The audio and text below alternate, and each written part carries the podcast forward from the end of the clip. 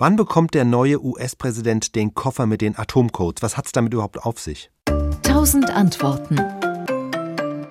Der legendäre Atomkoffer des US-Präsidenten ist in Wirklichkeit eine relativ unscheinbare schwarze Aktentasche aus Leder.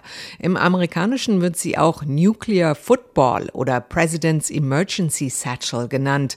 Dieser 20 Kilogramm schwere Notfallranzen wird immer von einem Soldaten getragen und befindet sich immer in unmittelbarer Nähe des Präsidenten, egal ob der sich gerade an Bord der Air Force One oder auf dem Golfplatz befindet. Entgegen der Legende befindet sich der rote Atomknopf, den der US-Präsident angeblich drücken muss, um einen nuklearen Angriff auszulösen, nicht in der Aktentasche.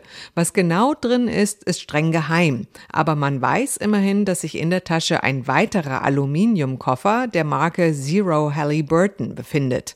Darin wiederum soll das sogenannte Black Book liegen, eine Sammlung von nuklearen Angriffsplänen. Außerdem die Go-Codes, mit denen der Präsident die Angriffspläne dann umsetzen kann, ein Handbuch, das unter anderem alle Atombunker der USA auflistet und ein abhörsicheres Telefon. Zu dem Atomkoffer gehört auch das sogenannte Biscuit, ein kreditkartengroßes Stück Plastik, das der Präsident immer bei sich tragen muss. Auf diesem Biscuit befinden sich die Nuklearcodes, mit denen der Präsident den Befehl zum Zünden einer Atomrakete geben könnte.